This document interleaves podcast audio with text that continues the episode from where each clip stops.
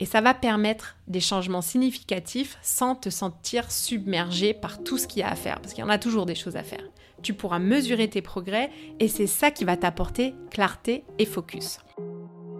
Bonjour, je suis Nathalie et tu écoutes le podcast Business of Yoga. Si tu veux créer la carrière épanouissante dont tu rêves et optimiser tes revenus liés à ton activité, tu es au bon endroit.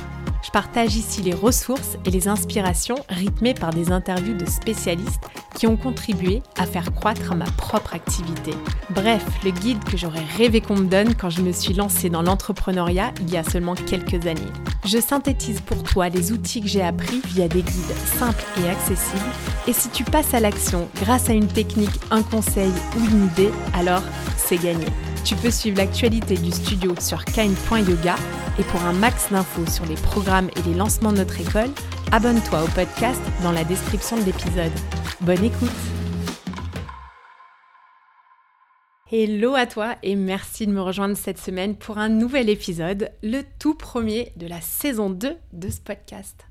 Bon, c'est pas parce que j'utilise les saisons que je me prends pour Netflix, hein, tu l'as compris, mais j'avais besoin de faire un gros break cet été et je trouvais que c'était parfait pour une petite pause estivale au mois d'août, euh, de couper un petit peu avec euh, tout le quotidien du studio et du podcast. J'ai pas beaucoup voyagé, mais j'ai passé du temps dans notre maison de famille qui est proche de Dieppe, en Normandie. Et comme tu le sais peut-être, j'ai déménagé et quitté la région parisienne pour m'installer à Rouen.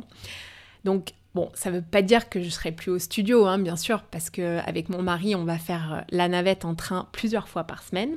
Mais avec le développement de l'activité, j'ai aujourd'hui la chance de pouvoir travailler un peu à distance, ce qui veut dire que je peux offrir aussi à mes enfants une qualité de vie que j'estime un petit peu meilleure pour eux. Autrement dit, ma fille aura désormais la chance d'avoir une vraie chambre pour elle et non un bureau slash placard aménagé. Les Parisiens savent de quoi je parle. Bref, on a acheté une maison en centre-ville de Rouen, proche de la gare, qui m'amène direct à Saint-Lazare en un peu plus d'une heure. Et tu me croiseras sûrement sur mon vélo pliable qui me permet d'optimiser le trajet et de gagner un temps précieux en me libérant du métro.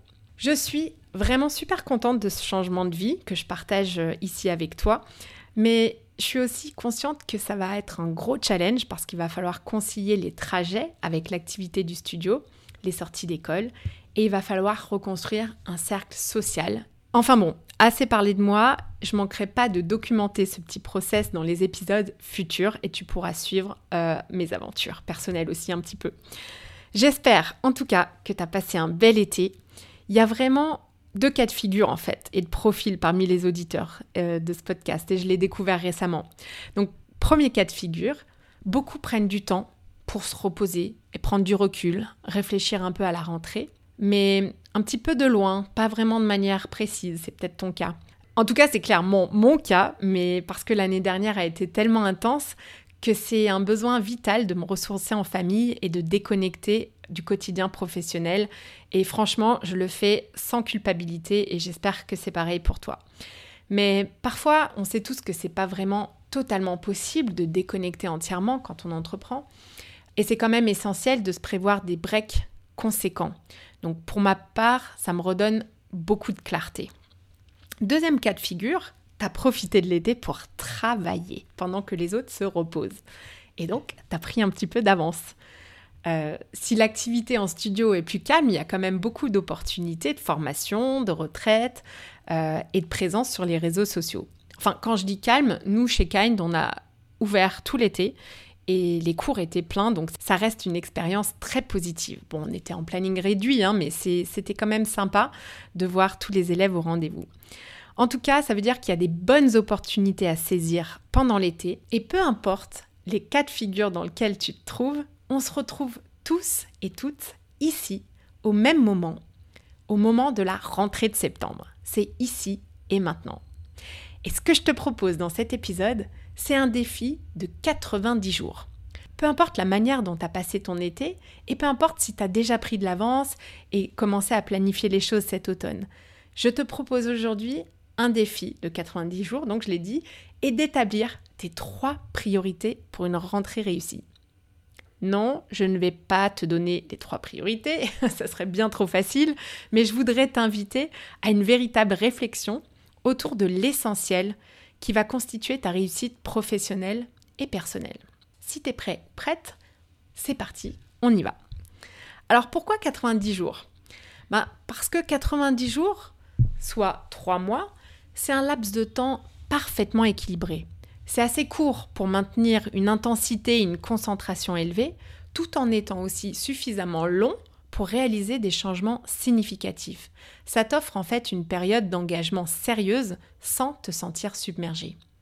Et ce qui va de pair avec ces 90 jours, c'est qu'à la fin novembre, tu vas pouvoir mesurer tes résultats et te concentrer sur la planification de 2024.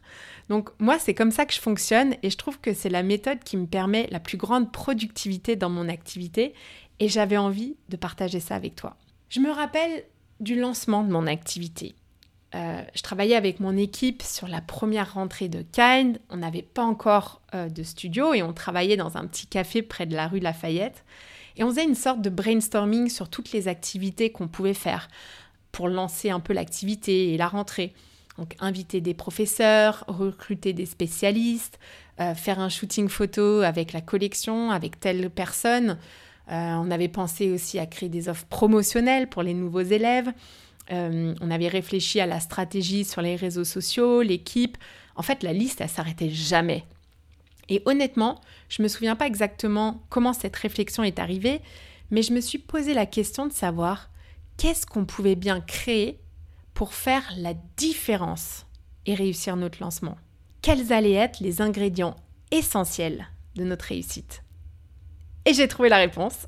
J'ai organisé une fête, comme jamais les yogis n'en avaient connu à Paris. bon, ok, j'exagère un peu, mais c'était vraiment une très belle fête.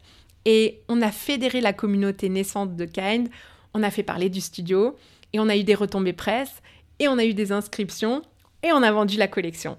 Donc cette question, je te la pose aussi.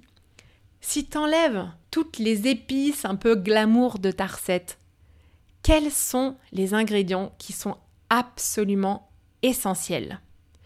Parce que dans ce défi de 90 jours, je voudrais t'inviter à choisir trois priorités absolument essentielles pour toi pour qu'à fin novembre, tu puisses te dire Ok, bah, je suis fière de mon travail et j'ai accompli ce que je voulais accomplir. Beaucoup de personnes qui écoutent ce podcast sont des personnes d'une créativité absolument extraordinaire. Comme toi, je le sais. Et c'est une immense richesse.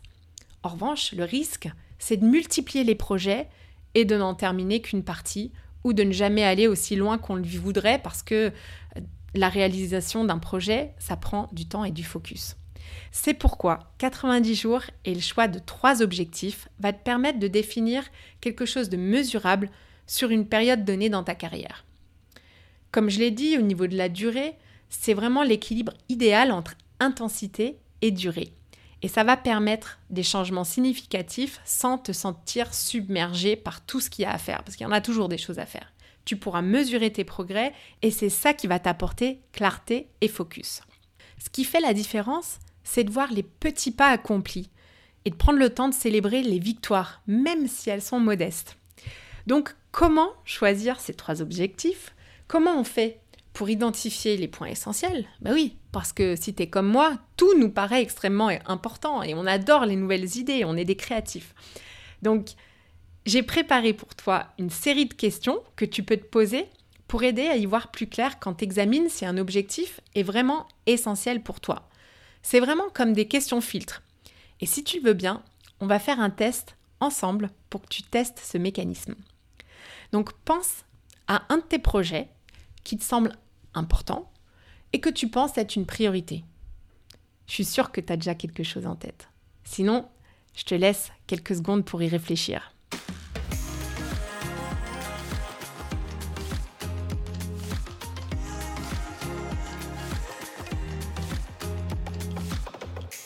J'espère que tu as trouvé, que tu as quelque chose en tête.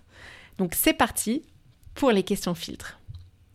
Est-ce que cet objectif est aligné avec ta vision à long terme pour ton business Bah oui, parce qu'il faut à tout prix que tes objectifs court terme s'inscrivent dans la direction globale que tu veux donner à ton entreprise. Sinon, c'est une perte de temps.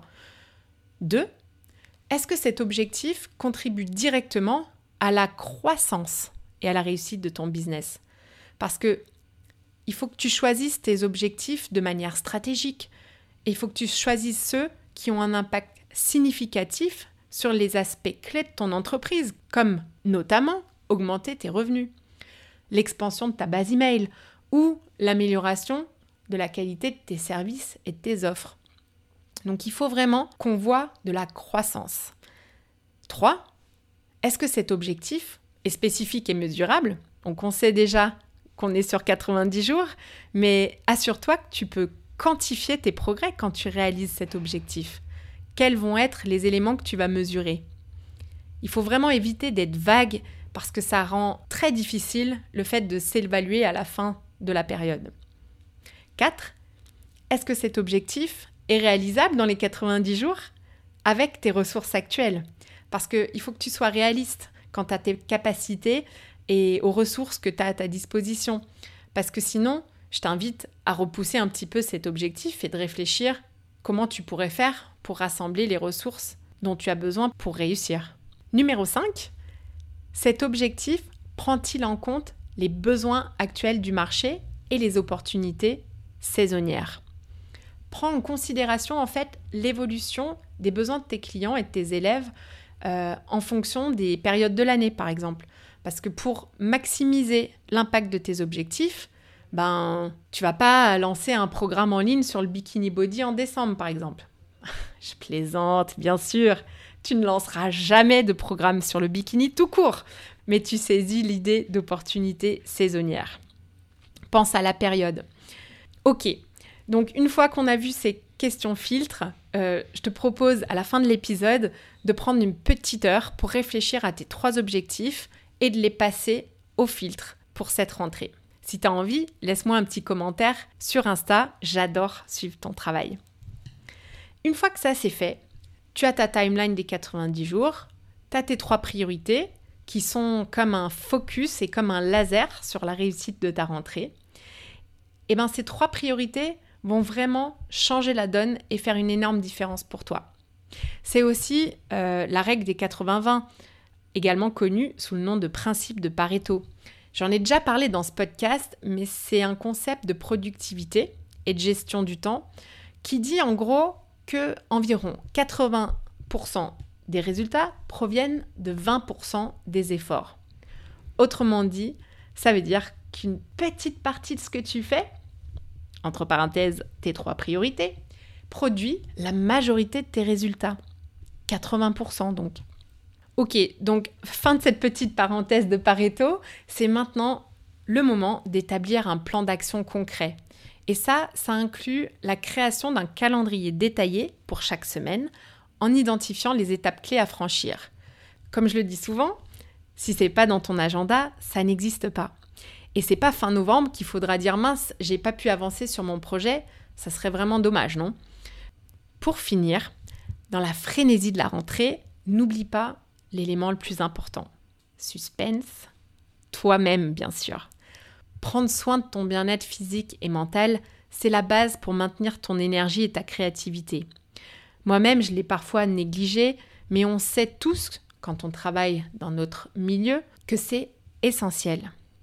Tu peux intégrer des moments de pratique personnelle et de méditation dans ton emploi du temps qui est chargé et dans ton agenda. Sans blague, ça te permettra de faire preuve de beaucoup plus de présence et d'inspiration pour tes élèves et tes clients. Je suis vraiment impatiente d'entendre parler de tes objectifs. Tu as vraiment tous les outils là pour élaborer un plan d'action solide. Et n'oublie pas de prendre soin de toi. Cette période peut être un tremplin vers le succès si tu investis toute ton énergie de manière stratégique. Et si tu as besoin d'être accompagné ou si tu souhaites avoir un coup de pouce, je lance mon programme de coaching de groupe début octobre. Donc inscris-toi à ma base email pour recevoir toutes les informations sur la liste d'attente parce qu'en ce moment, je ne peux plus prendre de coaching privé. Ça va vraiment être une super occasion d'avancer ensemble vers tes objectifs professionnels avec un groupe de support pour s'entraider et échanger dans le process. Et bien sûr, je joue aussi le jeu moi-même. Je ne vais pas clôturer cet épisode sans avoir partagé ce sur quoi je travaille aussi personnellement. Donc pour ma part, ma priorité numéro un est de former ma nouvelle équipe pour une belle stabilité et une efficacité à long terme au studio. On a quatre personnes qui démarrent avec nous en septembre et j'ai hâte de travailler avec elles et de développer nos compétences ensemble.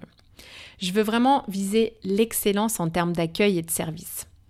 Ensuite, deuxième priorité, c'est de lancer mes programmes en ligne et mon coaching de groupe que je viens de mentionner parce que j'ai mis bien trop de temps à me lancer parce que je peaufinais le contenu. Et les perfectionnistes se reconnaîtront peut-être ici comme moi. Numéro 3, comprendre et analyser notre capacité financière à investir pour étendre le développement de Kind. Alors rendez-vous pour un check-up fin novembre. Bonne rentrée à toi. Allez, c'est la fin. J'espère que cet épisode t'a fait réfléchir à quelque chose pour ta propre activité. Quel projet vas-tu prioriser? Où vas-tu investir tes efforts pour maximiser 80% de tes résultats? Et qu'est-ce qui va vraiment changer la donne si tu l'accomplis d'ici fin novembre, soit dans 90 jours? Est-ce qu'un déclic ou une idée a émergé dans ton esprit? Si oui, alors c'est à ton tour de jouer. Et comme d'habitude, je te souhaite une très très belle journée. Merci d'avoir écouté cet épisode. J'apprécie tout particulièrement les retours et les commentaires sur ce qui t'a été utile ou non. Laisse-moi un petit mot et une note si cet épisode t'a plu. Le must, c'est de partager ce podcast avec une personne à qui ça pourrait être utile. Ça fait vraiment une énorme différence pour mon travail que tu prennes ce temps. Je te donne rendez-vous la semaine prochaine et d'ici là, suis ton intuition et prends une action qui te rapprochera un pas de plus vers ce pourquoi tu es là.